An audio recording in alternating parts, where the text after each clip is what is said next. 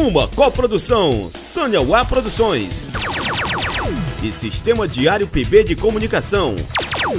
Apresenta Noar, programa Rifando a Bola. Aqui tem tudo que o povo gosta. Resenha, futebol, palpite e aposta. Apresentação de João Jales e comentário de Diogo Coelho. Rifando a bola.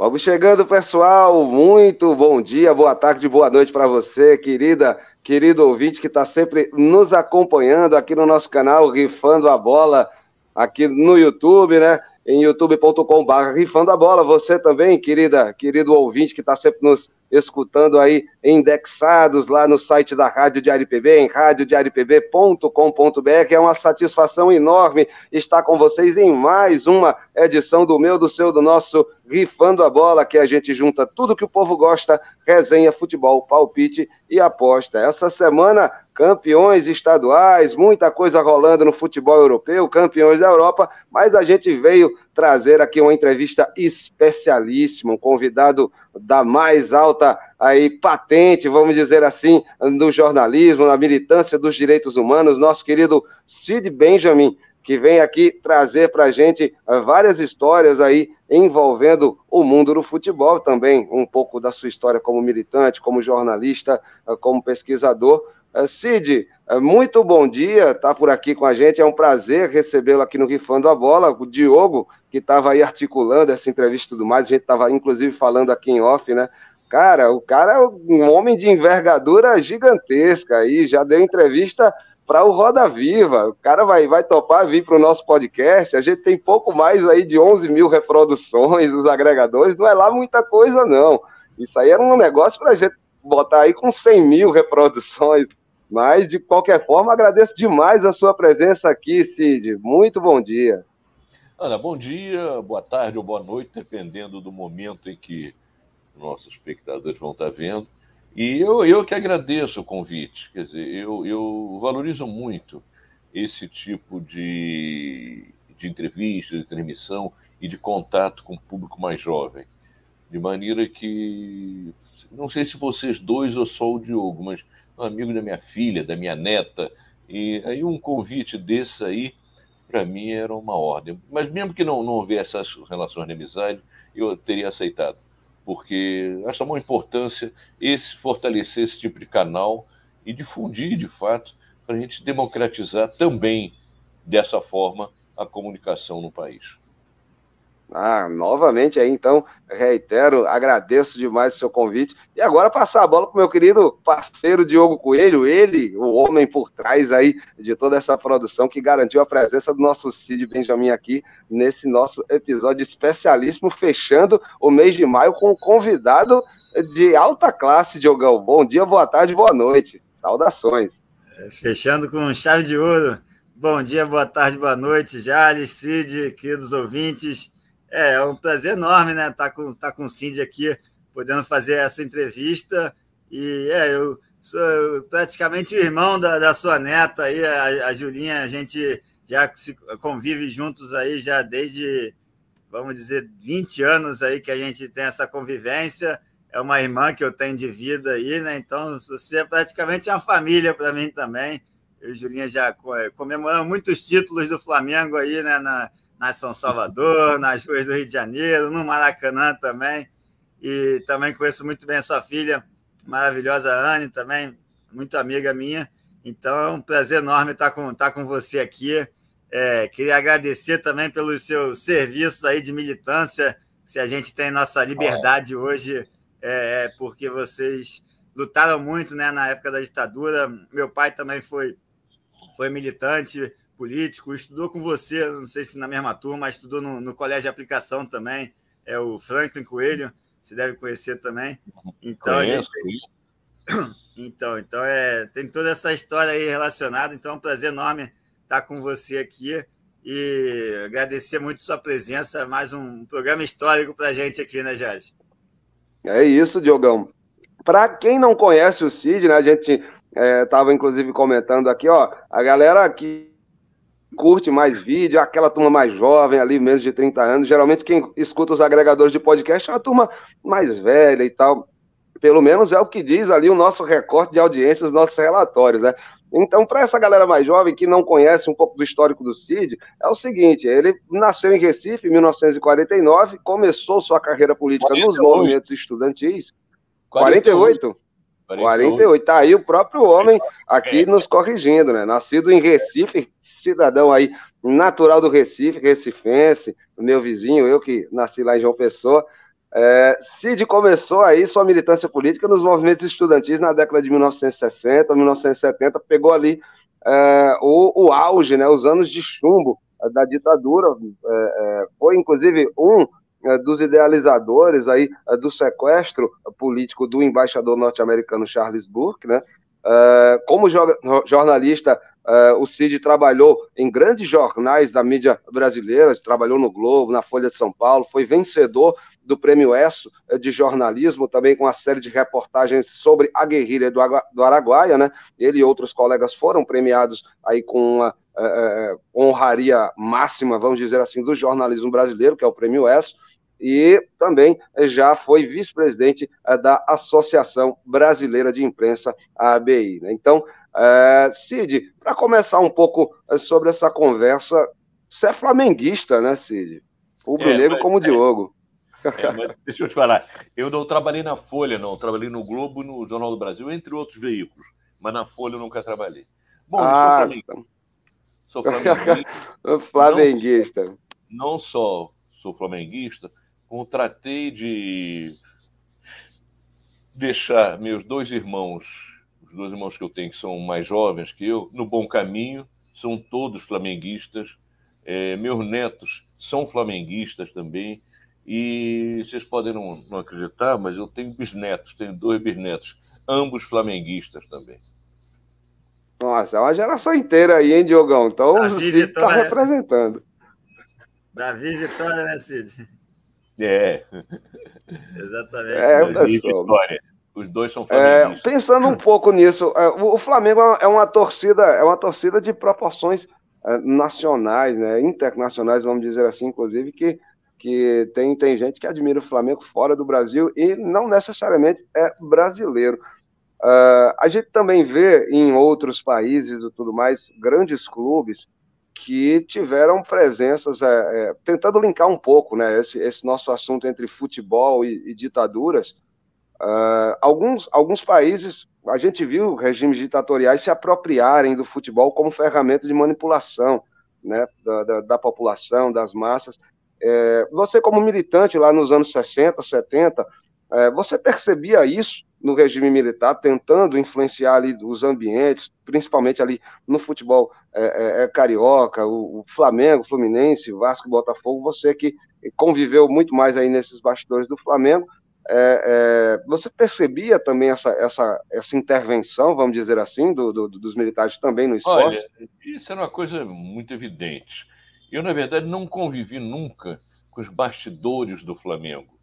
Eu devo dizer, inclusive, que o Flamengo Clube me interessa muito menos do que o Flamengo time de futebol. Eu, eu, eu enfim, reconheço como legítimo que os associados queiram ter a sede em ordem, etc. E tal. Mas eu me interesso mais pelo futebol do Flamengo. É, é, e o futebol, pelas paixões que ele traz, que ele move, ele sempre foi utilizado pelos mais variados governos, não só pela ditadura. É, vocês não eram nascidos, e eu era muito pequenininho ainda. É, na Copa de 50, uma das razões que se levanta eu tinha dois anos, mas uma das razões que se levanta para explicar a derrota do Brasil para o Uruguai na final do, do Mundial é, é o exagero na tentativa de capitalizar politicamente aquele resultado. Então, o time que ficava concentrado nas paineiras, lá no alto, acima de Santa Teresa, ele foi trazido para São Januário, para facilitar o acesso de políticos e de pessoas lá. E o Brasil praticamente se proclamou campeão é, é, é, com, um ano, com um dia de antecipação, entende? por razões políticas, porque o governo, na época, queria utilizar o futebol como, como elemento de propaganda. No tempo da ditadura, isso se exacerbou muito, muito mesmo. É, é, inclusive, o, o, a ditadura começou uma história que depois ela desenvolveu muito, Brasil para frente, bola para musiquinhas e tal, identificando a seleção com o regime militar e com o país. É, e então é, era uma coisa. Eu, eu por exemplo, eu, eu tive preso mais de uma vez, mas durante a Copa de 70 foi uma Copa, a primeira Copa transmitida ao vivo e com TV a cores. E o Brasil com um belo time, acabou sendo campeão. É, foi uma, uma, mobilização nacional nesse sentido. É, é, eu tinha sido preso em abril, depois de passar por outras situações de, de, de interrogatório, tortura, etc. Eu estava no, no, no, DOPS, no, no, quando começa a Copa. E o DOPS do Rio de Janeiro, o DOPS era a Polícia Política Estadual aí não havia tortura naquele momento. Houve no mesmo prédio, houve antes, houve depois, então, mas naquele momento não havia. Era muito mais um lugar em que os presos se recuperavam do, do, do, dos ferimentos, dos problemas que tinham tido no interrogatório no chamado DOI-CODE, que era o centro de, principal de torturas. Muito bem. É, é nesse, no DOPS eram várias celas que mas permitia-se o contato entre os vários presos. De, é, de noite, cada um ficava nas suas celas, em grupos pequenos, mas durante o dia as celas eram abertas e havia circulação dos presos por um espaço determinado, cuja a porta no final era, era fechada, mas a gente podia ter contato entre presos que estavam em diferentes celas. E havia uma cela com policiais, que eram policiais que tinham cometido crimes comuns e estavam presos e não poderiam ficar presos com bandidos, que poderiam ser alvo de represália, etc. Então havia uma cela com policiais lá. Essa cela, e não é difícil entender razões, ela tinha uma cela de, série de regalias.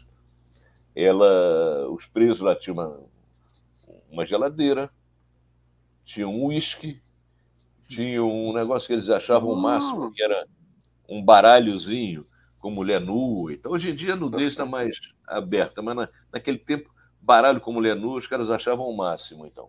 E tinha televisão. Um dos presos aí, como policiais, era um cara que me procurou, porque ele. Bom, o apelido dele, isso, isso não deu o que estou dizendo, portanto não cabe nem uma, uma, uma um processo, da verdade, saiu no jornal. O nome dele era Milton. E o, apelido com que ele era conhecido era Milton do Pó. Pois bem, o Milton do Pó estava preso e estava achacando um bandido que já era achacado por um outro policial. O cara roubava, fazia as coisas né, dele e dava dinheiro para esse outro policial. Muito conhecido, Mariel Mariscotti figura que ficou muito conhecida no. Ele era um cara bonitão, então ele namorava atrizes da Globo, enfim. E eu conheci o Mariel por circunstâncias outras. É... o Mariel prendeu o Milton do Pó quando ele estava tentando achacar um bandido que era um bandido do Mariel. Resultado é que o Mariel era um cara muito temido. Quando o Milton do Pó me encontrou na, na prisão, lá no DOP, ele me procurou pedindo que eu intermediasse um pedido de desculpas com o Mariel, porque ele não queria problema com o Mariel. O Mariel matava mesmo, não queria com colete de chá.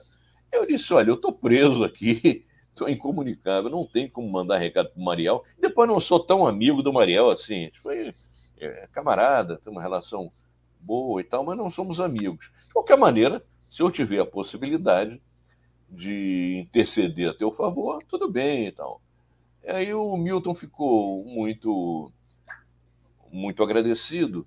Aí me ofereci o uísque, ofereci. Eu disse: olha, Milton, nós presos políticos, a gente divide o que chega aqui das famílias. Então. Eu não tenho como tomar. Eu adoro uísque. Tomar um uísque com você, o pessoal não vai ficar de fora, no bico seco. Aí, mas o Milton tinha um argumento que era real. Eu disse, mas vem cá, se eu der meu uísque, vocês são muitos. Nós éramos uns 20 a 30 presos políticos. Se meu, der meu acaba do. Eu digo, é verdade, é verdade.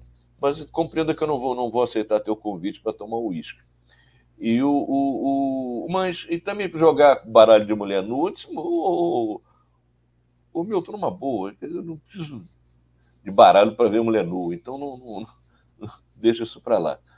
Mas eu queria uma coisa tua. Semana que vem vai, ter, vai começar a Copa do Mundo. Você tem a televisão aí. Eu queria que, assim, na hora do jogo, a gente botasse a televisão na cela grandona, que é durante o dia, todo mundo pode ir para lá e assistir porque o pessoal gosta de futebol e está na tranca dura lá, não tem. Ele resistiu um pouco, acabou aceitando, porque ele queria muito ficar meu, meu amigo. E eu vi então o primeiro jogo, né, que era o Brasil e Tchecoslováquia, 4 a 1 é, é, E por conta da, da grande propaganda da ditadura, é, é havia uma certa reflexão, inclusive, vem cá, pô, vale a pena torcer pela seleção? A ditadura vai, vai, vai se aproveitar disso?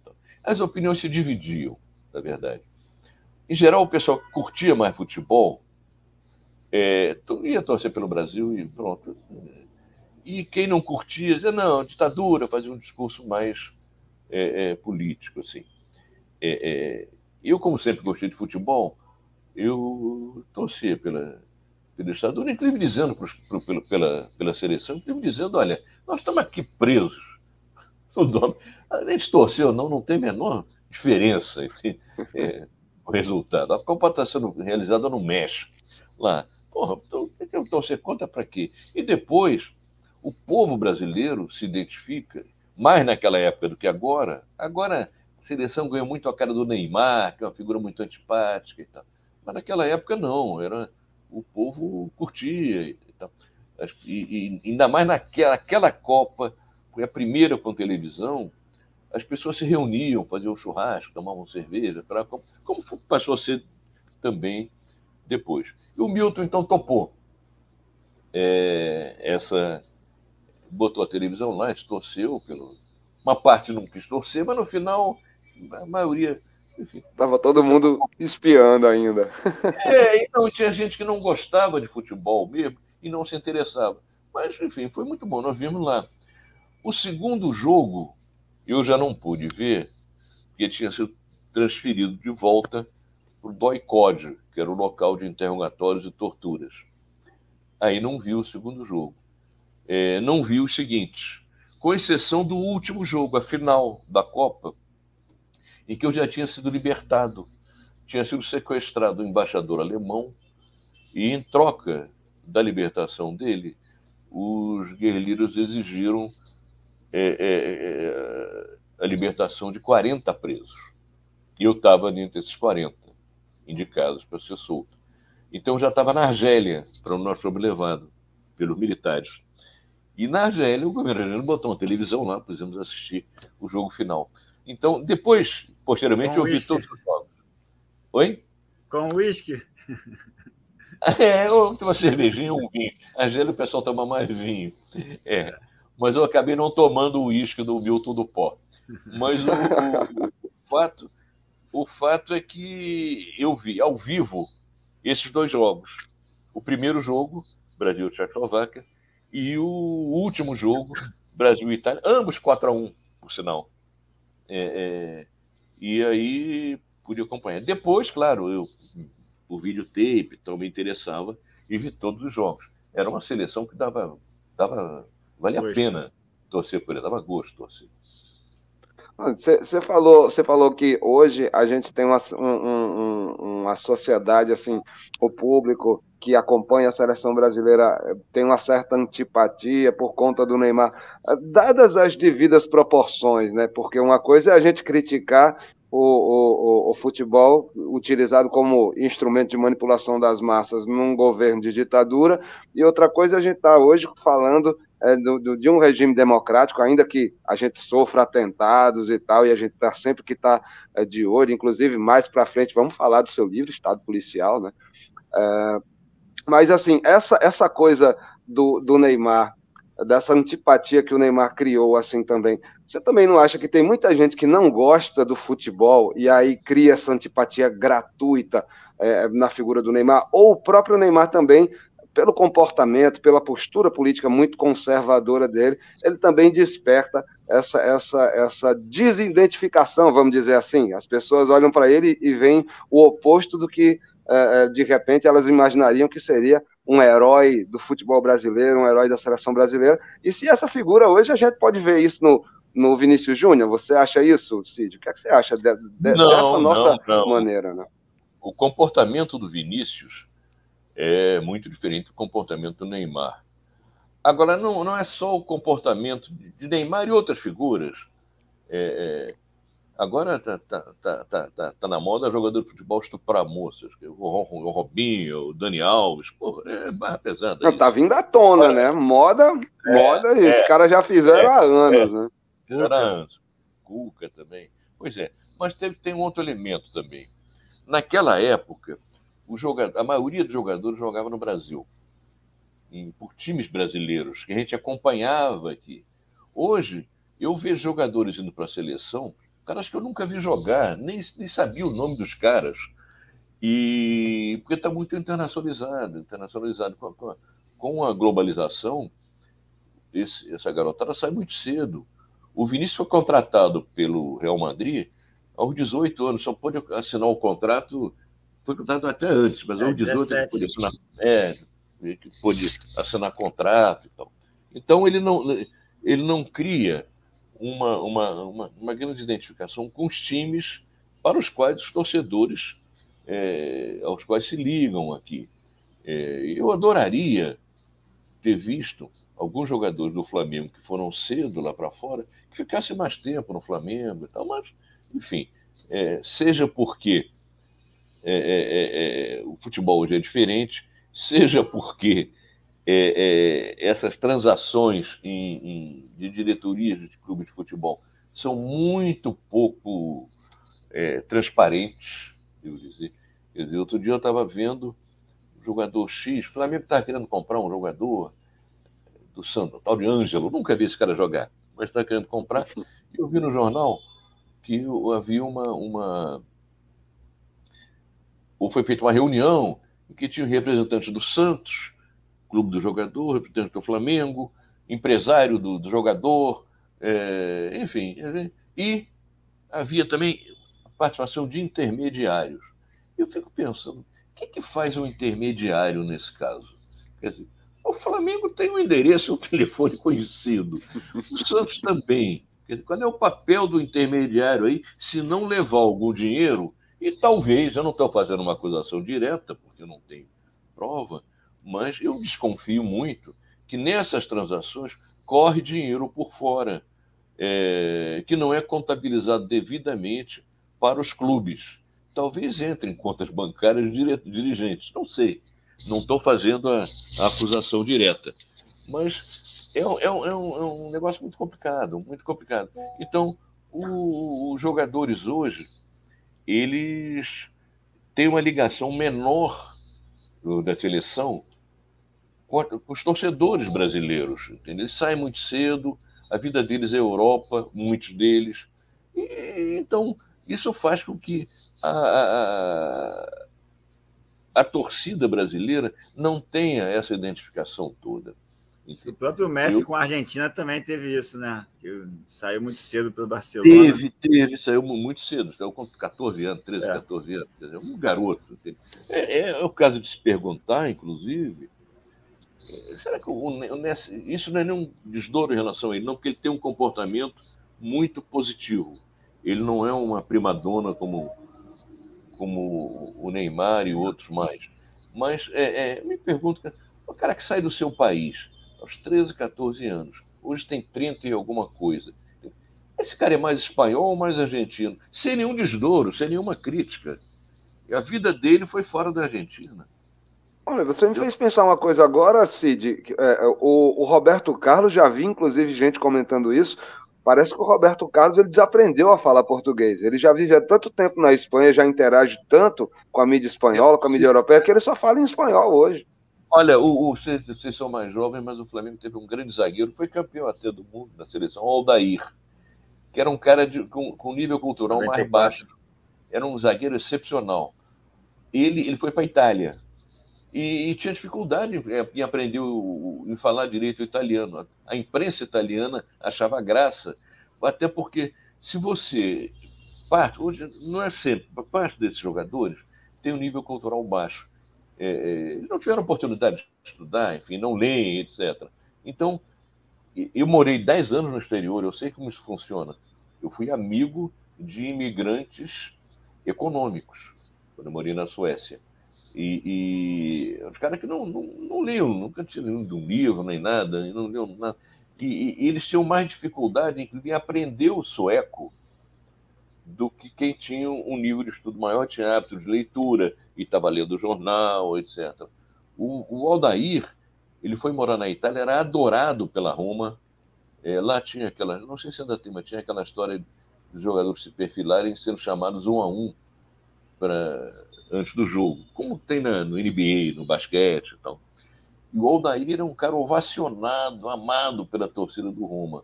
Mas ele, ele ia dar entrevista, tinha, tinha dificuldades em, em, italiano. Ele, o italiano dele era, porra, era mais do que macarrônico, entende? E, e, e isso, é, é, como ele era muito bom de bola, os italianos gostavam muito dele. Agora, a gente pega é, é esse quadro da seleção brasileira é um quadro em que e eu que acompanho futebol, embora cada vez mais eu prefira acompanhar o Flamengo, nessa época agora é difícil com essa diretoria bolsonarista, é duro, mas eu, eu prefiro acompanhar. Eu tenho mais interesse no Flamengo do que na seleção. Eu torço, acompanho a seleção, amistosa não, não acho a menor graça. É, quando é Copa do Mundo e quando a seleção me, me atrai. Aí eu, eu vejo, acompanho e tal. Mas já houve Copas nesses últimos anos. Eu não, eu não sabia que eram jogadores, sabia que era um negócio que não, não me interessava tanto. É, é, e era um quadro diferente daquele quadro de 70. Ali, não, jogadores, boa parte deles jogando no Brasil, ou, ou pelo menos tendo jogado muito tempo no Brasil, tendo criado, portanto, uma relação é, de pertencimento com times, com a torcida e tal. E a seleção brasileira jogava muito no Maracanã. Eu, mesmo período em que estive clandestino, procurado, cara em cartaz, como naquela coisa do Velho Oeste, procura-se, é, é, eu ia ao Maracanã. Eu ao Maracanã. Depois do sequestro do americano, do mais americano, aí eu maneirei um pouco, porque estava muito procurado. Mas eh, antes, eu ia, mesmo, mesmo fazendo as ações de guerrilha, as ações armadas, eu não ia lá, ia no meio da arquibancada e tal, não tinha muito problema. É, é... E, e, a seleção jogava muito. Eu, eu acompanhava tam, muito também o Santos. Houve uma época em que o tempo do Pelé, em que o, o Santos, o estádio dele em Vila Belmiro era menor. Então, ele fez do Rio de Janeiro meio sua cidade. Entende? Ele jogava uh, aqui no Rio muitas partidas. O Botafogo, na época. Agora o Botafogo está tá tentando se recuperar, mas eu acho que o Botafogo é meio constante. O Botafogo está embalado, hein? É. Mas o Botafogo agora na liderança é como uma vaca em cima da árvore. Você não entende nada mas, e sabe que daqui a pouco ela vai cair, que não é o lugar dela. Então, mas o Botafogo está na, tá na liderança. E, e ele teve, na, naquela época, um time muito bom. Botafogo e Santos eram os dois melhores times do Brasil. Entende? E, para vocês terem uma ideia, eu, eu, eu, eu jogava. Aliás, o pai. Garrincha contra o Pelé, né? É, mas era o time todo, era muito bom.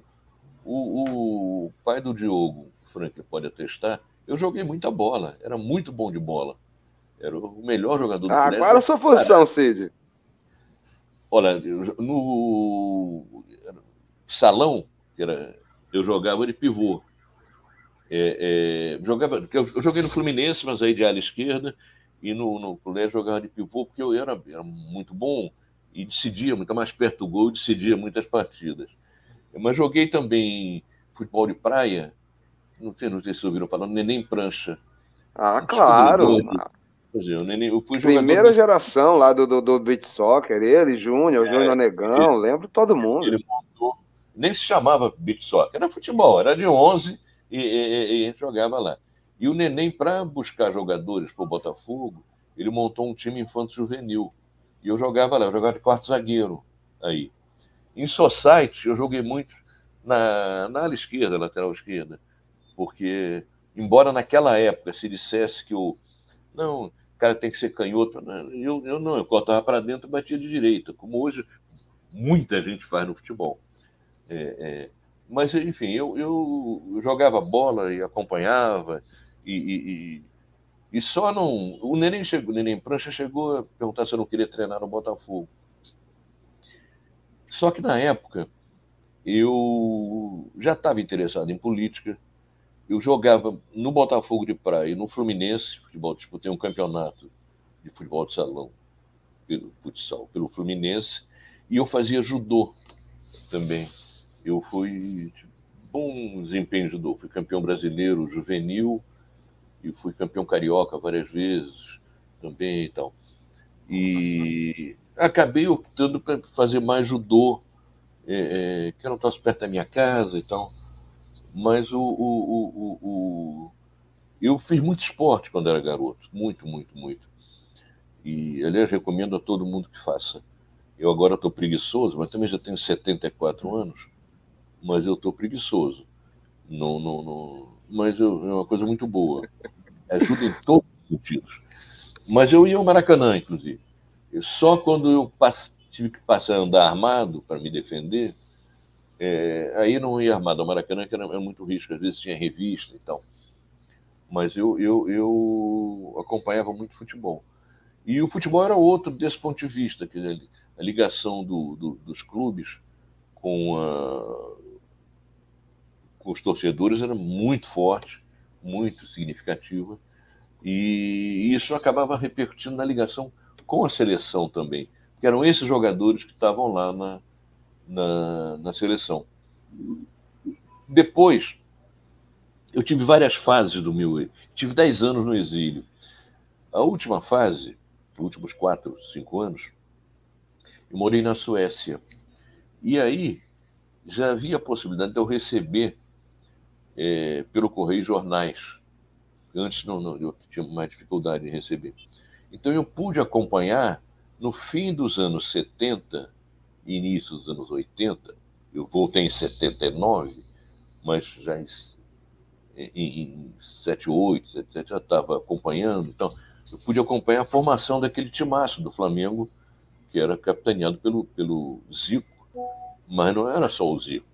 Você tinha Júnior, Leandro, Andrade, era um timaço. E eu acompanhei, quando depois de que cheguei ao Brasil, eu ia sempre ao Maracanã. Ia sempre ao Maracanã e com amigos. Não tinha essa merda que é negócio de arena, lugar marcado e tal. Não sempre Maracanã, encontrava meus. Eu sabia que entrando por um túnel determinado, eu encontrei meus amigos ali. Mesmo que chegasse acima da hora e tivesse cheio, dava um grito, ah, segura aí, tá para lá, não sei o que e tal. E, e, então eu acompanhei muito essa coisa. Aliás, entre os crimes do Sérgio Cabral, um dos crimes que ele cometeu foi acabar com o Maracanã. É um negócio. E o, o, o, idiota que era, acho que era um cara da Odebrecht, estava fazendo as obras. Eu vi uma entrevista do cara dizendo: não, não, temos que mudar a cultura brasileira. Eu assisti recentemente a uma disputa de tênis em Wimbledon e as pessoas não, não faziam barulho durante a jogada. Então, só aplaudiam quando o ponto. Esse cara não, não, nunca jogou uma pelada, não, não, sabe o que é futebol, porra. Sabe? É, é, então, naquela época, você assistia teu time atacado um lado, depois trocava, ia para o outro lado, é, andava pela arquibancada e não tinha nenhum problema. É, é, pô, e acabarem com a geral também, que porra, era sensacional. E com aquela convivência muito democrática. O Aldir Blanc e o João Bosco têm um, um samba que eles falam do pega na geral. Vai ter pior do que um pega na geral. Então, na geral não tinha muito pega, não tinha muito pega.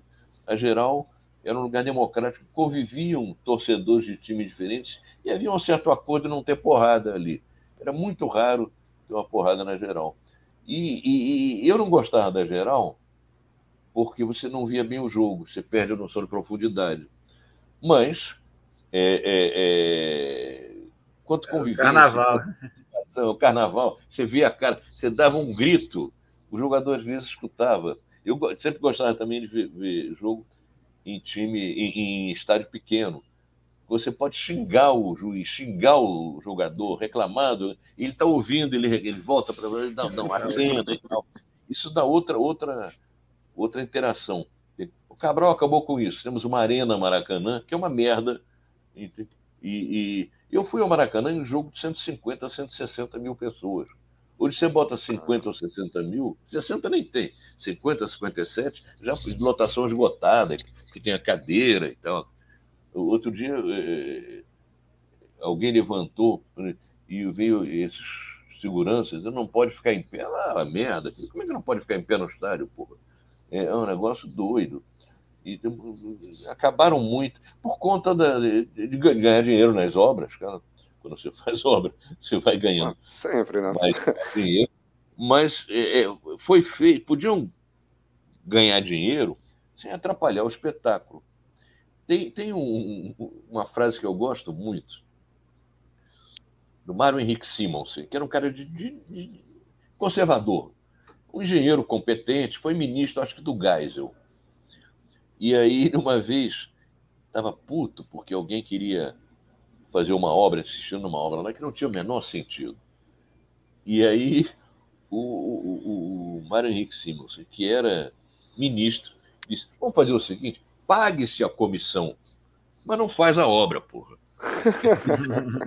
o problema é paga a comissão pro cara, para de encher o saco mas não faz, não precisa fazer a obra. Vai, vai piorar, não tem sentido, etc. O Maracanã, que se pagasse as comissões é, para quem quer que fosse lá, mas não tinha nada que mudar o Maracanã. Foi uma, um crime contra o Rio de Janeiro, entre outros. Um crime que foi acontecendo aos poucos, né? Que conforme tivemos a primeira mudança com o PAN, primeiro foi em 2000 lá com aquele aquele mundial que o Corinthians ganhou, né? Aquele mundial é. fake do Corinthians. Depois, com o Pan-Americano, já mudou mais um pouco, e aí a destruição completa para a Copa do Mundo. É, é... E, eles faziam uma obra que não era obra definitiva. Aí daqui a pouco tinha outro é. torneio, é. ah, tem que refazer tudo. Francamente, porra. É, foi. É Maracanã não, não é mais o mesmo. Eu também curti muito a geral nos anos 90 ali, meus, meu início de Maracanã. E era muito bom aquela, aquele aquele carnaval que era geral, todo mundo junto é. ali, os torcedores. E é... muito barato, né? Hoje você é, vai. Exatamente. Era dois reais eu ia no Maracanã. Você vai ao estádio. É, é... Para começar, a influência da televisão no horário dos jogos é um negócio complicado. Porque é, o trabalhador comum, que acorda cedo no dia seguinte, não pode, um jogo que começa às 10 da noite. Porra. Ou então vai atrapalhar muito a vida dele, é muito complicado. Começa o negócio. O, o, as televisões pagam cotas altas para os clubes, tudo bem, e então acabam é, tendo o, o, poder de definir a hora do jogo. Entende? Resultado é que você vê crianças pequenas que torcem por times ingleses, não torcem pelo Flamengo, pelo Vasco, pelo Fluminense ou pelo Botafogo, torcem por times ingleses, times italianos, times espanhóis, e estão com a camisa desses times. Então, os clubes, se fossem geridos por gente que gostasse mais deles e menos gostasse menos de fazer negócios, deviam estar preocupados com isso. Você começa a perder uma nova geração de torcedores para times estrangeiros. Isso, isso, é um problema a médio prazo, médio e longo prazo. Porque o Maracanã não é uma ópera. O Maracanã não é uma coisa que você é uma coisa de massa, de multidão, etc. Isso faz parte da, da, da cultura do futebol. É, é, se você perder isso, perde muito do futebol. perde muito. O, a Europa, apesar dos ingressos serem caros, você vê estádios cheios. Estádios cheios. E o pessoal está lá, entende? E, e, não tem essa coisa de, de, de, de lugar marcado necessariamente. Acho que não tem, não sei. Nunca, só vi jogo na Suécia, aí na época não tinha. É, você comprava o ingresso para arquibancada, ia, sentava e via o jogo. E se quisesse levantar e trocar de lugar, trocava, não tinha problema nenhum. Ah, é, Cid, desculpa, desculpa, Diogo, pode falar. Não, pode falar, gente. É, cê, desculpa, gente. Você tinha falado que. que você estava falando também desse lance dos, dos dirigentes, né? Que hoje eles estão muito mais interessados em ganhar dinheiro e tudo mais. E um pouquinho antes você deu uma alfinetada na, na direção do Flamengo, na atual direção do Flamengo, que a gente já sabe tem um, um, forte teor conservador, tem uma galera bolsonarista ali no meio. E o Diogo, inclusive, produziu esse, esse nosso querido encontro em cima de, dessa coisa. Acho que o Diogo também pode falar um pouco mais é, a respeito dessa situação específica. Diogo. Não, é, produzir já é, até um um programa anterior que a gente fez aqui, eu produzi quanto o Flamengo já gastou com multa rescisória de técnico, né? Mais um, uma questão dessa diretoria aí também, né? Que tivemos agora o Vitor Pereira, que foram 15 milhões aí, e aí você já levantou a suspeita já de quanto sai, quanto.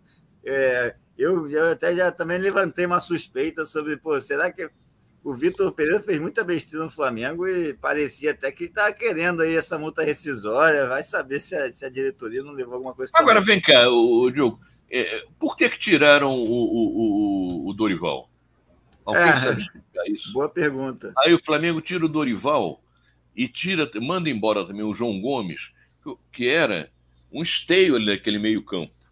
Era um garoto do é. Flamengo. E ganhava, ganhava bem, mas não ganhava, esse, não ganhava mais de milhão como ganham esses Lil Gabi da vida.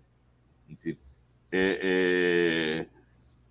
Aí mandou embora. Ele nem estava querendo sair, não forçou sair, nada, não. E, e, o Flamengo mandou, mandou embora. É, é, é, e agora eu leio que até agora o Flamengo, já faz uns quatro meses, está procurando um volante para o lugar dele. Eu sei o de um bom, está jogando na Inglaterra, chama João Gomes. é impressionante. Impressionante, é. Eu, os cara, os cara, esse, esse, esse vai vem de jogador, isso é muito estranho, é muito estranho. É, é, dá a impressão. Naquela eu, eu, repito, antiga, repito né? não estou, não estou acusando ninguém de estar tá levando por fora. Não estou dizendo que A, B ou C são corruptos. Não tenho elementos para dizer isso. Mas eu acho que se eles fizessem o que fazem no Flamengo e em outros clubes com as suas empresas, eles teriam quebrado já. Porque é impressionante. Você está ah. falando que os caras não são corruptos, mas deram sumiço em placa. Não estou falando, lá não dentro falando, do, do, do, Não estou falando que são corruptos, que não, não são, não. Estou dizendo que eu não, eu não, estou afirmando que são. Se quiser minha opinião individual, eu até dou. Mas eu não, não posso fazer uma acusação. Claro, claro. Mas, mas outra coisa você viu também, né? É, desculpa, é, mas a placa, a, a, placa não foi por dinheiro, não. Esse negócio da placa, o monumento lá para o Stuart, é, o que aconteceu, os caras são. Não é que sejam conservadores, se fossem conservadores era ótimo. Eles são reacionários, são fascistas.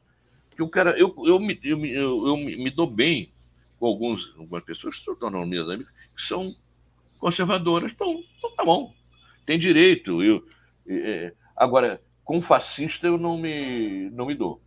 Não Gente, quero, vamos, não vamos deixar claro. Conversa. É um episódio que aconteceu no Flamengo, né, Cid? Que o Flamengo tinha uma placa é, de homenagem a Stuart. Era um memorial Angel. ao Stuart, que ele foi remador do Flamengo e tal. E então foi feita uma placa em homenagem a ele. Foi campeão pelo Flamengo, etc. E depois ele foi preso e, e, e morto na tortura pelos militares. Então resolveu-se fazer uma homenagem, o poder público fez e o Flamengo era o depositário, fiel depositário. Ele ia guardar essa placa lá no departamento de Remo. Fizeram mais obras e sumiu-se a placa. Então alguém disse, pô, cadê a placa do Stuart aqui? Era homenagem. E houve, algumas pessoas se mobilizaram e houve uma, um pedido formal da comissão do, da, do Ministério dos Direitos Humanos, vem cá, cadê a placa para a diretoria do Flamengo? Ela respondeu que não tem ideia de então, houve as, as obras tal, e depois não, não sabe. Eu espero que haja.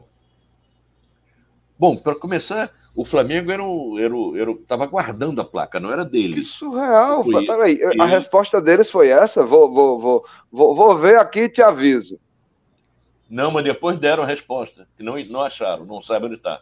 Hum, é, é... E então culpando ah, o Bandeira de Melo, né? Então, é, culpando porque na, a obra foi feita nem... na é, época do é, Bandeira. nem sei. Mas o, o Bandeira, por tudo que eu por tudo que eu acompanho de futebol, é um sujeito correto, um cara honesto.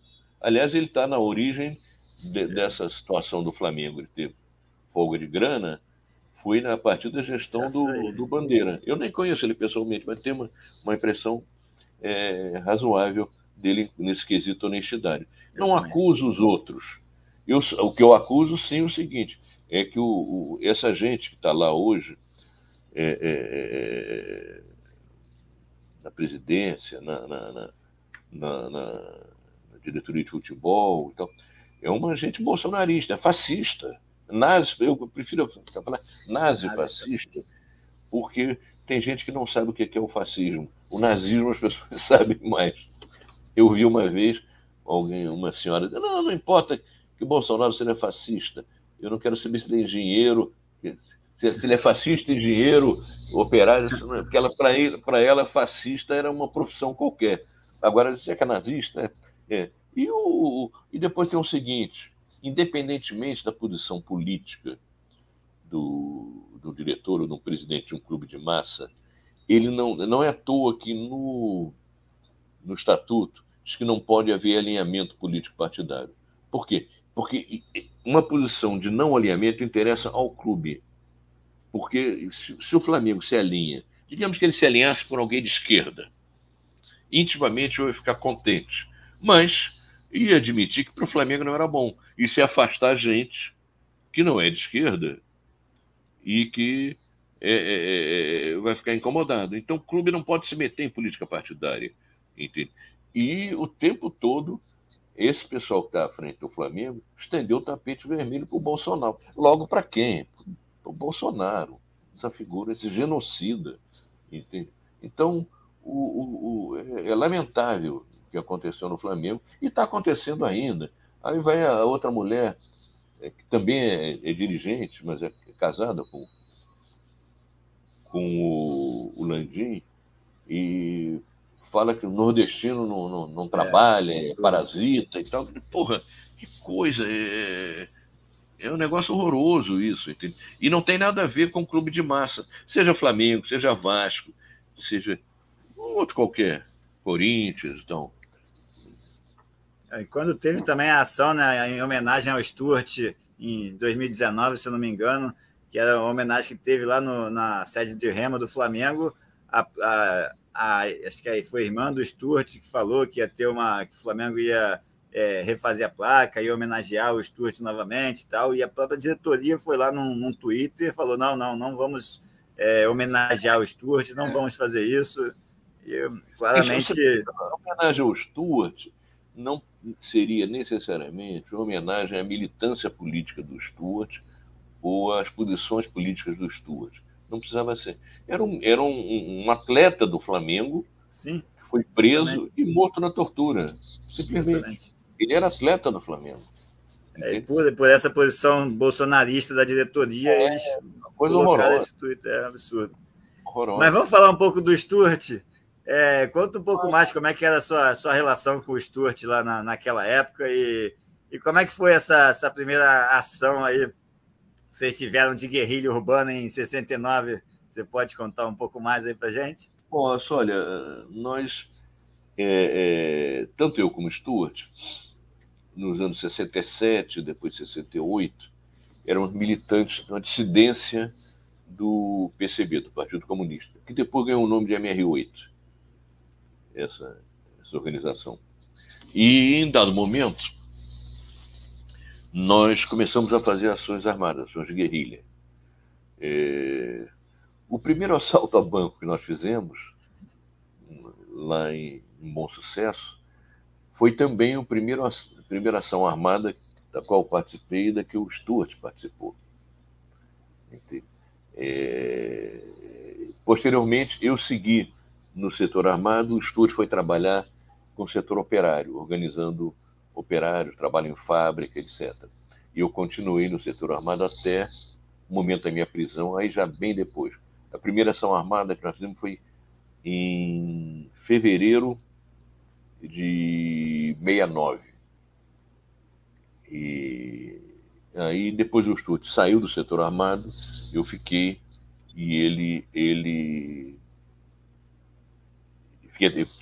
eu fui preso em abril de 70 e o Stuart foi preso depois. Eu não sei de cabeça, eu estava fora, mas não sei se foi 71. 72, 71. Pois é, ele, ele, ele foi preso depois. Né? Eu já não estava no Brasil. E o que aconteceu? Uma, uma absoluta. É, é, é, absurdo. Bom, a tortura já é um absurdo por si só. Mas no caso dele, os militares tinham a, a impressão de que eles saberiam onde estava o Lamarca. Porque o Lamarca saiu da VPR, a primeira organização dele, passou para a MR8. E os encontros eram feitos em pontos de rua, que marcavam, para dar mais agilidade. Enfim, é, é, se você era preso, por exemplo, eu não sabia onde morava o fulano. Eu tinha um encontro com ele, daí a dois dias em tal lugar, fomos que aguentando é, é, a tortura. Passou esse, esse tempo sendo, é, mesmo que queira a pessoa torturada, é, o outro está defendido e tal. O Sturt, pelo MR8, ele recebeu de um militante do, da VPR, recebeu Lamarca, que estava sendo passado da VPR para o MR8. É, posteriormente, esse militante da VPR foi preso. E, é, é, na tortura, disse que não sabia mais onde estava Lamarca, que era a figura mais procurada no Brasil. Marighella já tinha sido morto, e o Lamarca, que era um ex-capitão do Exército, né, ele, ele então foi muito torturado e tal, e acabou dizendo, ah, não sei onde está o, o Lamarca, mas eu entreguei o Lamarca para o fulano de tal.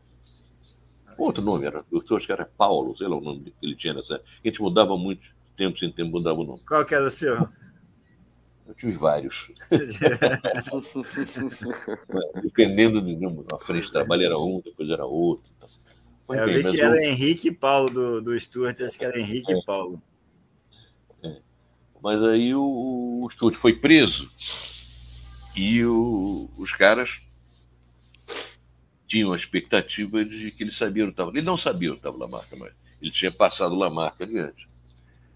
E, e na época, o DOI-CODE, que funcionava centralizado no Exército, era um pessoal de mais experiência é, é, e, e, do que a aeronáutica, mas houve um problema de corrupção no DOI-CODE, e aí interditaram lá o DOI-CODE do Exército, e a aeronáutica subiu por um período de tempo a linha de frente dessa coisa.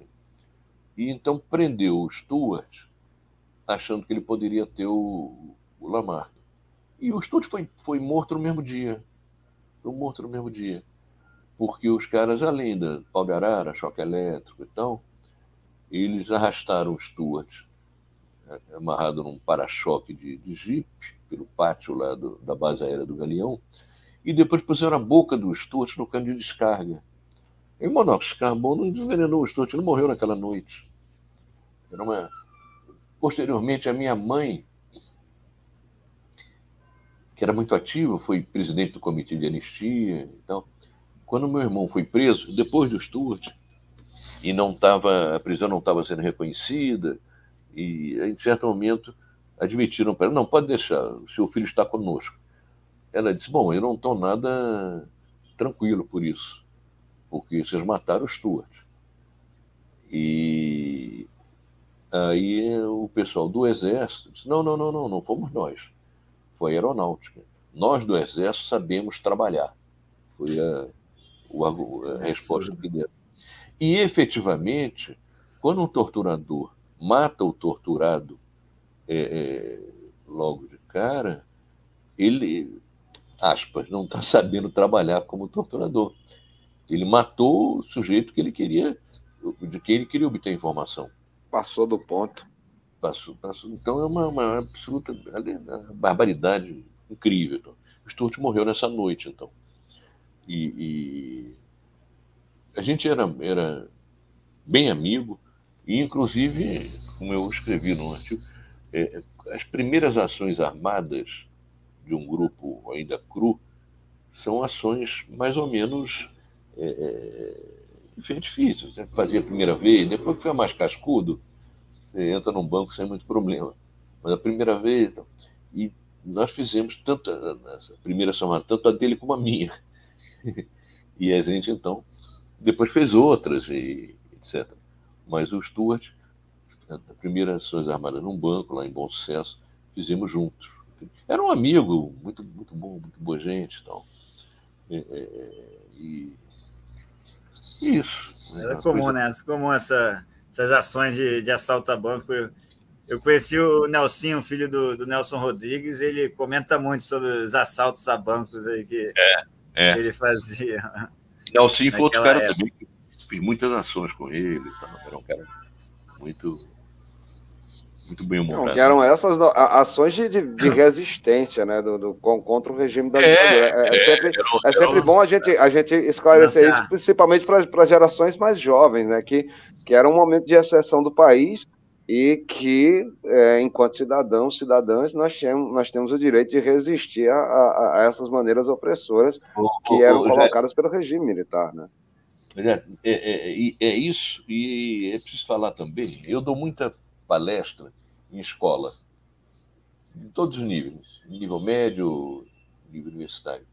E quando alguém diz né, que participou do sequestro do embaixador americano, fica um clima assim, pô, esse cara, porque hoje em dia você fazer um sequestro, é um troço bárbaro. Você sequestra alguém, diz, se me der tanto dinheiro, eu Não, Tem que cara. dizer primeiro que é um sequestro político, né? É. Ó, fez fez o é. sequestro político do, do embaixador, assim, assim, assado, Não, papapá. E para soltar presos que não tinham direitos assegurados e que todos, praticamente, tinham sido torturados já, e alguns ainda estavam sob tortura.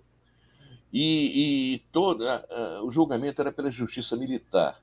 Para vocês terem uma ideia, eu, quando, na minha última prisão, nem foi a última, depois eu conto que não foi, mas na, na prisão pesada, é, que eu fui para o DOICOD, ele. Eu fiquei incomunicável, nu, lá numa solitária, e, no momento, me tiram de lá e me mandam vestir roupa de outros presos. Foram pegando, ah, tira, tira a camisa, tira o sapato, tira a calça. Tá bom. E eu visto aquilo e me levam para uma sessão na auditoria militar, que é o tribunal militar, e, e, que eu não sabia o que, que era aquilo. Lá longe eu vi meus pais e meu irmão Léo, que não tinha participação na, na guerrilha, o César tinha, mas o Léo não tinha. Eu vi eles lá longe e vi um, um sujeito que eu conhecia também de foto de jornal, por ser advogado. Eu disse: bom, isso deve ser então a questão do, do, do, do julgamento de alguma ação armada que eu fiz, etc. E era. O promotor fez a, a, a, a acusação e me perguntou: Isso é verdade? Já se admite? Aí eu quero chamar a atenção o seguinte: eu fiquei, isso foi 20 dias depois de eu ter sido preso. Eu fiquei esse tempo todo incomunicável, sendo torturado, não continuamente 20 dias, mas boa parte dos 20 dias, é, e sem informação nenhuma, sem poder falar com advogado, com família, com nada. Aí cheguei lá, o cara fez. E eu tinha resolvido, então, admitiu o sequestro do embaixador americano pela repercussão que tinha, que possibilitava fazer discurso político e tal, e negar a participação nos assaltos a banco. E eu tinha muitos assaltos a banco, porque eu participei, quando eu fui preso, eu era o encarregado, chefe do setor armado do MR8. E o MR8 tinha era, era o setor armado mais ativo na época, mais do que as outras organizações. E como eu participei da primeira ação até ser preso, participei de todas elas, eu tinha passado uma infinidade de ações. O, o, os caras no DOICOD me disseram que eu era a pessoa com mais ações armadas no Rio. Bem, aí, porra, chego lá, é, é, eu digo, olha, isso aqui, no que me diz respeito, eu, eu participei dessa ação. Outros nomes citados aqui, eu não vou me, me referir a eles, não tenho nada a dizer. Aí perguntaram, é, é, no final, para minha surpresa, se eu queria falar alguma coisa a mais. Eu disse, opa, quero. Aí fiz um discurso lá contra a ditadura, contra o, o, o imperialismo, essa coisa. É, que o discurso que era amainado pelos, que eu, eu falava frase, duas, três frases, o Luiz mandava parar e ele ditava para o escrivão, que estava na máquina de escrever lá. Não era computador ainda, era máquina de escrever. E, e ele amainava certas coisas. Eu dizia, não, oficiais do exército, ele dizia, militares, essas coisas assim. E eu disse, inclusive, que tinha marcas de choque elétrico, no, no, nos órgãos genitais, no pau, porque os choques eram muito longos e fortes e com os fios amarrados no corpo. Então, isso queima, queima a pele. Eu tinha pele do pau toda queimada.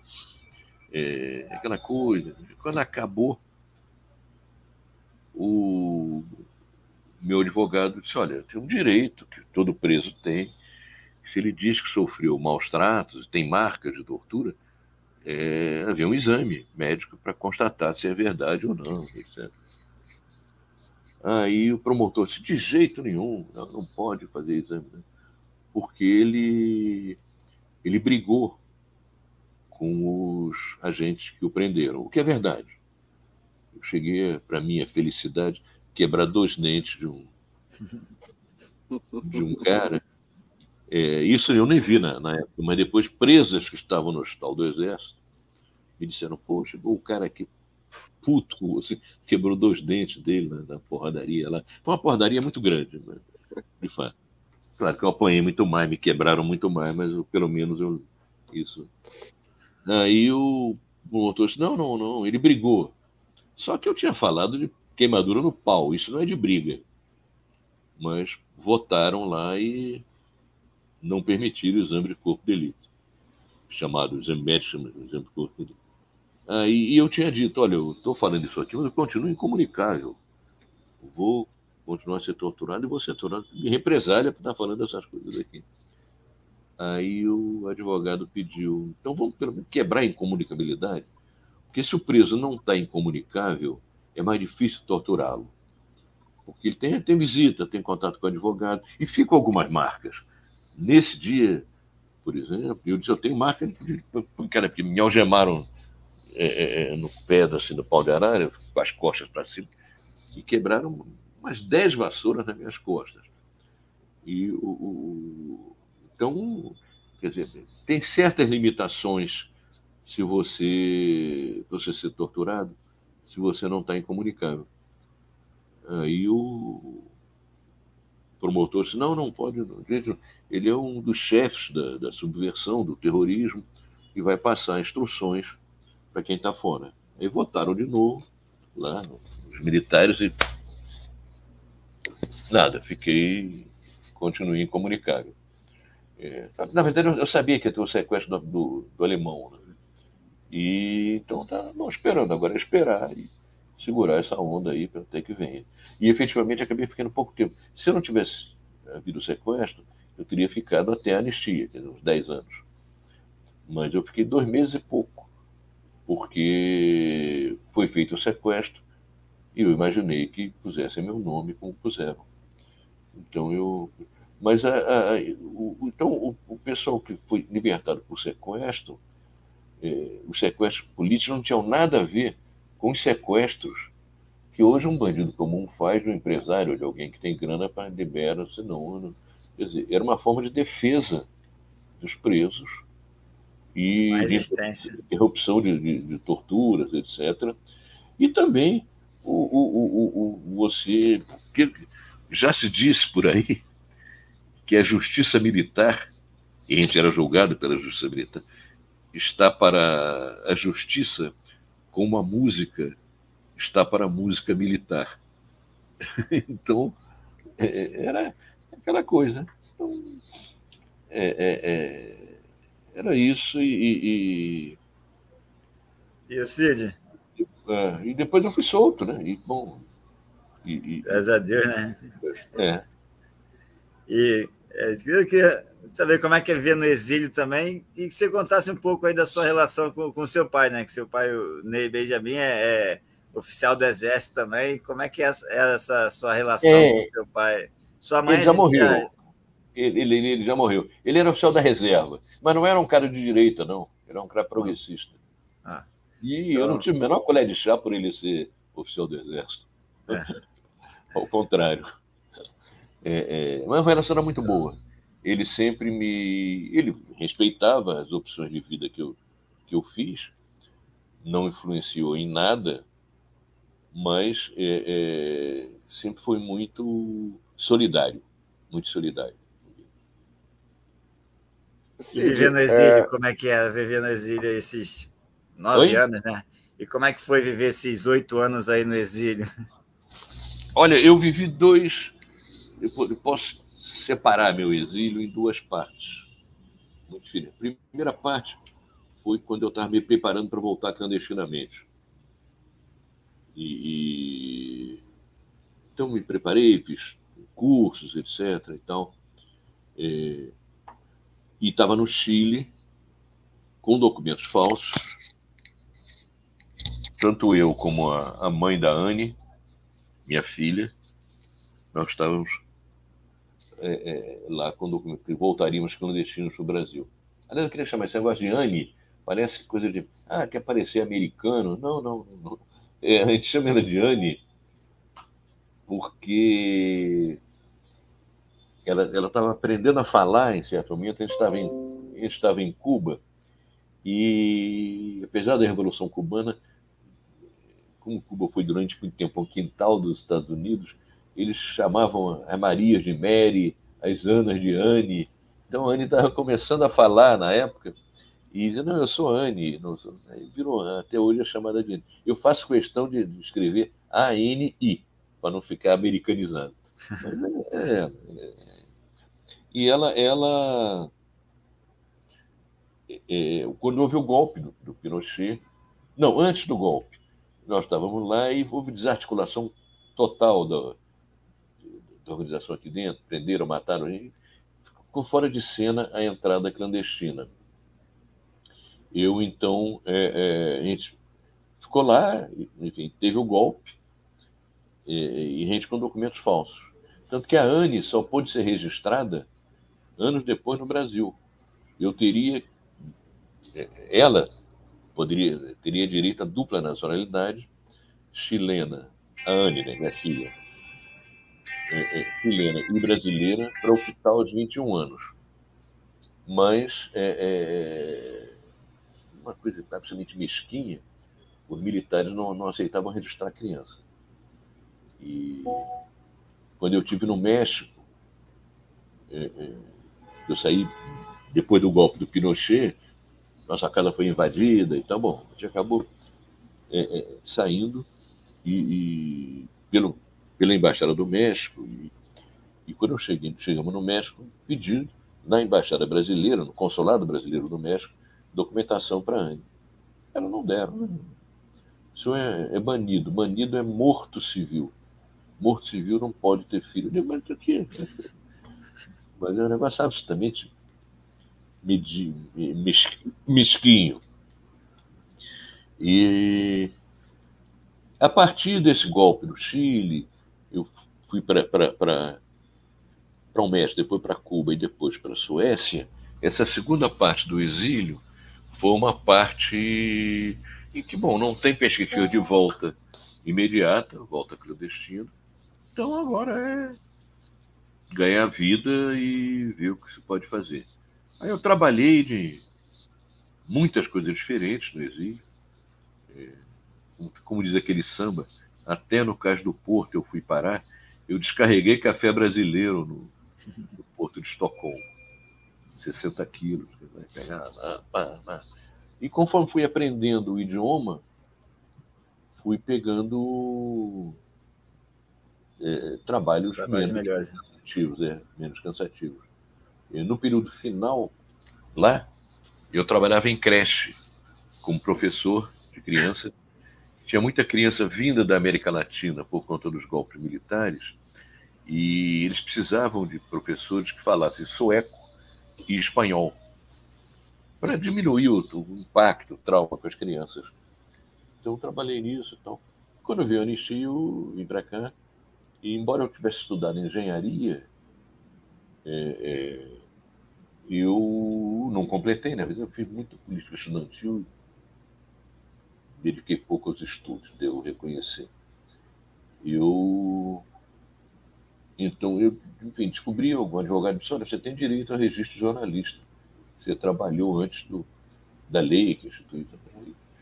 Ganhei o ministério lá, consegui isso, e virei jornalista. Então, de lá para cá, trabalhei em muitos lugares e ganhei a vida como jornalista é, é, esse tempo todo. E escritor também, né, Cid? Além de jornalista, você também é escritor e em 2019 você lançou o livro uh, Estado Policial, como sobreviver, né? Trazendo um pouco também é. dessas coisas e tudo mais, é, é, de resistência. Queria é. fazer um paralelo, Cid, juntar, juntar o que você falou no, no, Estado policial com o, o, a sua opinião, por exemplo, das torcidas organizadas e como elas atuaram nesse, nesse governo Bolsonaro enquanto uma organização que se mostrava resistente a esse Estado instituído pelos bolsonaristas é, na época do lançamento do livro. O que, é que você tem para me falar sobre isso, Cid? Olha, uh, eu sou muito crítico em relação à prática das torcidas organizadas. É um negócio. Cultuando o negócio de sair na porrada e tal. Às vezes os caras montam, montam briga longe do Maracanã. Eles preferem brigar contra. É um pé em cabeça isso. E eu, eu chamo a atenção que o futebol inglês hoje, que é o mais pujante e organizado do mundo, ele teve à beira do precipício por causa dos hooligans. E ninguém mais é o estádio, porque era pancadaria, era confusão e tal. E o governo da Inglaterra jogou pesado, identificou os caras, puniu, proibiu de estado, estádio, etc, etc, etc. E hoje é um futebol pujante, que não seria se não. Então, eu não. Agora, acho que a torcida, nem todas são, só querem saber de pancadaria. Não posso ser injusto. Ah, por exemplo, aquela organização que eles fizeram na, na marcha contra o fascismo, né? Ela, é, as torcidas de São Paulo que se uniram na é, Paulista. Corinthians, é, do Corinthians. É, não são todas assim. Em geral, é, é, então não vou generalizar, só, só pensam idiotas, só trogloditas, uns ogros só pensam em dar porrada, não é assim. Agora, a imagem delas é muito marcada por isso, né? Eles se encontram para brigar, para e aí é um negócio. Nesse caso aí, eu penso que a, as autoridades têm que eh, pegar pesado, proibir ao estádio, pro, e caso de, de, agressões e ferimentos e mortes, é, é, processar, enfim, fazer, aplicar o peso da lei desses caras. Diogo? Não, é isso. E eu, eu quero saber mais um pouco sobre, sobre as questões é, políticas, né? É, e essa, essa é, homenagem ainda ao Stuart, né? Foi um projeto aí de pessoas imprescindíveis que o, que o, que o Lula fez, um projeto do, do Lula de 2006, né? Que foram 40 placas aí, 40 memoriais espalhados pelo Brasil. E no texto você comenta um pouco sobre isso, que o Brasil está muito atrasado nesse sentido de, de ah. trazer a memória da, da ditadura, né? de, de, todos os sofrimentos que vocês é. passaram é. daquela época. E essa, essa produção, nos últimos dez anos, você tem produzido bastante livros aí sobre isso. É uma forma que você encontrou de, de tentar trazer é, essa memória? É, mas a minha, minha principal. Meu principal trabalho não é nesse campo, não. Eu apoio isso aí, participo, já, enfim, é, é das homenagens. E, se vocês forem, por exemplo, a Santiago do Chile, se forem a Montevideo, ou se forem a Buenos Aires, vai ver que a, a coisa da memória é muito mais forte do que aqui. E é muito importante. Essa semana os jogadores do Uruguai estavam relembrando os, os desaparecidos é. políticos de lá. Os jogadores é. uruguais que jogam no futebol brasileiro, o Piquerez, o Gustavo Gomes, eles é. postaram nas redes sociais deles coisas sobre é. isso. É. E o, o, o, o... Enfim, é, é, importante, porque os jogadores eles acabam tendo uma, uma projeção grande na sociedade. Então, quando o, um deles acha que pode estuprar a gente, é, é pior do que o estupro em si é a imagem que ele passa. Eu sou poderoso, eu posso, eu sou rico. Eu... É, quando, ao contrário, quando jogadores é, é, têm posições progressistas, alinhadas com os direitos humanos, isso tem um impacto positivo também. É, é isso, quer dizer, o, o, o, eu gosto muito quando os jogadores se manifestam. Acho até que alguns deles, alguns idiotas, como Felipe Melo, então, que se manifestaram pró-Bolsonaro, eles têm direito de fazer isso. Eu não posso querer que um jogador de esquerda se manifeste e não aceitar que um de direita se manifeste. Agora, quando um idiota como Felipe Melo eh, se manifesta pró-Bolsonaro, ele tem que ser criticado pela posição, não por ter se manifestado, mas pela posição. Entende? É, é, é um troglodita, um cara que, porra. É, é, é, mas é isso, acho que na sociedade, essa, essa disputa de. Não vou usar a expressão narrativa, que eu acho muito chata, muito novidade que eu não gosto. Essa, essa disputa de, de, de, de posições políticas é parte do jogo democrático. Aí vamos que vamos. É, alguns até ganham dinheiro para botar, colocar sua posição, né? Eu acredito que o Neymar mesmo possa ter ganho algum dinheiro. É, nem sei. O Neymar é um, um bobalhão. É mesmo, né, cara? Porque eles juntam as coisas que não tem muita não tem nada a, ver, é. assim, o Neymar ter é. se posicionado do nada ali durante a campanha, foi umas coisas, é. tem, é, é, muito louco isso, né, o, o, o, o, jogador brasileiro em geral, ele sempre tem uma posição política meio descolada, meio equivocada, você, você, a gente sai procurando e contando nos dedos, né, um Richardson, um Vinícius Júnior? É, é, você não vê isso nos outros, nos outros países da América do Sul, nos outros países da América Latina que passaram pela ditadura. Jogadores do Chile sempre lembram é, é, tá, tá lá no Estádio Nacional, né? O espaço da arquibancada é. de, desse recorte histórico. Falamos ainda agora dos uruguais, os argentinos também se lembram é. É, é, é dos desaparecidos políticos. Por que, que o brasileiro tem essa, essa coisa, né, Cid? É complicado. Está ligado, talvez, ao como, como acabou a ditadura no Brasil, que não, ela não foi derrubada. Ela foi organiz, organizando a própria. Largaram aço, largaram osso, né? É, e eles foram. A própria anistia no, no Brasil, essa coisa que, to, extensiva, torturador, que, porra, não tem sentido nenhum. O Brasil é signatário de tratados internacionais que considera a tortura e o assassinato de opositores políticos como crimes inafiançáveis e imprescritíveis, não poderiam prescrever. Mas, enfim, é, parte da, da luta. Eu, chegando ao final, eu queria fazer uma, uma uma, um comercial, que não é para mim, que é o seguinte: Lúcio de Castro, não sei se vocês conhecem, ele é um belíssimo jornalista. Ele tem quatro filmes que não são muito longos, um curtas de 30 minutos, um pouco mais, é, é, sobre o, futebol, o uso do futebol pelas ditaduras latino-americanas. É, isso dá até para vocês exibirem que está no YouTube. É, então ele tem um filme sobre o Brasil, um sobre o Uruguai, um sobre a Argentina e outro sobre o Chile. Você dá para achar no YouTube com Condor, que é do, do, do, da questão da Operação Condor, que matava uhum. o Condor nos anos de chumbo. O nome dele é Lúcio de Castro. É um figuraço. E se vocês é, é, passarem o filme, quiserem, inclusive, quiserem contato para convidá-lo para falar, que ele é um cara acessível, né? é um, um filme maravilhoso. São quatro filmes maravilhosos. Recomendo. Tá? Ah, já estamos aqui anotando. É. Quando? É. Lúcio de Castro Condor e você, querida, querido ouvinte, telespectadora, telespectador, que sempre nos acompanha ou no nosso canal no YouTube ou no agregador de podcast, também anota aí.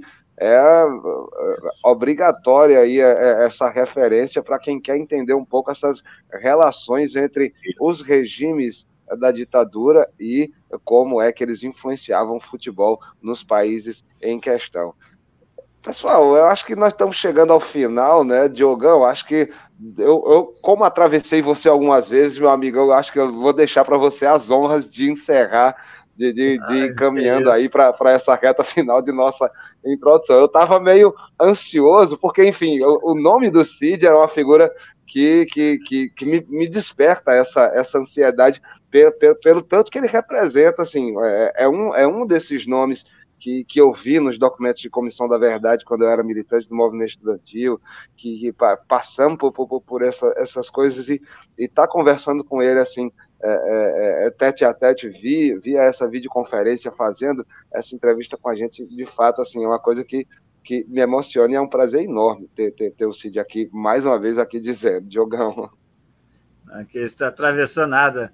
É um prazer meu também. Tem, tá, estou cheio de perguntas ainda para fazer aqui, né? Mas estamos chegando ao final. Então, eu só queria saber o que, que ele tem visto nesses últimos anos aí que desse, desse golpe que a, que a Dilma sofreu, né? Nessa situação que o Brasil vem vivendo nos últimos anos. E você vê alguma semelhança aí com, com o golpe de, dos anos 70 ali? Como é que você tem visto esse, esse, essa época que a gente tem vivido agora com, o golpe da Dilma até, até o momento aí, graças a Deus a é, olha, Lula o Brasil é uma sociedade, uma sociedade muito desigual. O maior problema nosso é a desigualdade. E as pessoas que têm mais resistem a que haja uma melhor distribuição das riquezas, da renda. Então é isso, quer dizer, o, a nossa história tem sido um passo adiante, um atrás, dois adiante, um atrás e talvez continue isso. É, é, eu acho que o caminho é seguir lutando, seguir denunciando, seguir se esforçando para diminuir a desigualdade e aumentar a justiça social. Por fim, eu queria, já que você falou do, do aquele meu livro que eu tive quando o Bolsonaro ia assumir a questão do, da defesa lá do, do movimento dos lutadores sociais e tal. Tem um, um, livro meu que eu acho, eu reputo mais relevante, que é meu livro de memórias, chamado Graças à la Vida. Graças à la Vida. É, e isso tem, inclusive, no, no, no, no, no estante virtual, de sebo e tal, sai barato. Mas para quem tiver mais interesse nessa trajetória minha e e nesse período surgiram Graças à Vida. É o seu livro, livro favorito? É, é meu livro favorito. Tá? Mas é isso, pessoal. Eu agradeço o convite e mando um forte abraço a vocês. É isso. A gente agradece. Isso, pessoal. Nós estivemos aqui com o nosso querido Cid Benjamin, jornalista, escritor, militante, flamenguista, falando muito aí é, sobre política, relação com, com o esporte, um pouco das experiências dele vividas no exílio, a resistência da ditadura militar aqui no Brasil e também alguns causos relacionados aí entre política e esporte mais recentes e ou não, né, é, que nós tivemos aí nos relatos do Cid. Diogão. É isso, agradecer mais uma vez a presença do Cid aí não, a, a, presença e a luta que ele teve aí para a gente viver o que a gente pode viver hoje em dia. E é isso, vamos seguir lutando. Obrigado, Cid. Valeu, Jales. E bom dia, boa tarde, boa Obrigado. noite a todos aí. E é Tchau. é isso, galera. Nós vamos finalizando esse nosso episódio número 121 aqui eh, do Rifando a Bola. E você já sabe, né? É, sempre por aqui no nosso canal youtube.com.br bola curte aí as nossas postagens, o nosso conteúdo, é, se inscreve no nosso canal, ativa o sininho de notificações e fica por dentro da nossa programação. Logo mais hoje é final de Europa League aqui a gente todas as emoções de Sevilha e Roma às quatro da tarde, horário de Brasília, e você acompanha também aqui com a gente. É isso, galera. Vamos ficando por aqui. Valeu, valeu e tchau, tchau. Até semana que vem.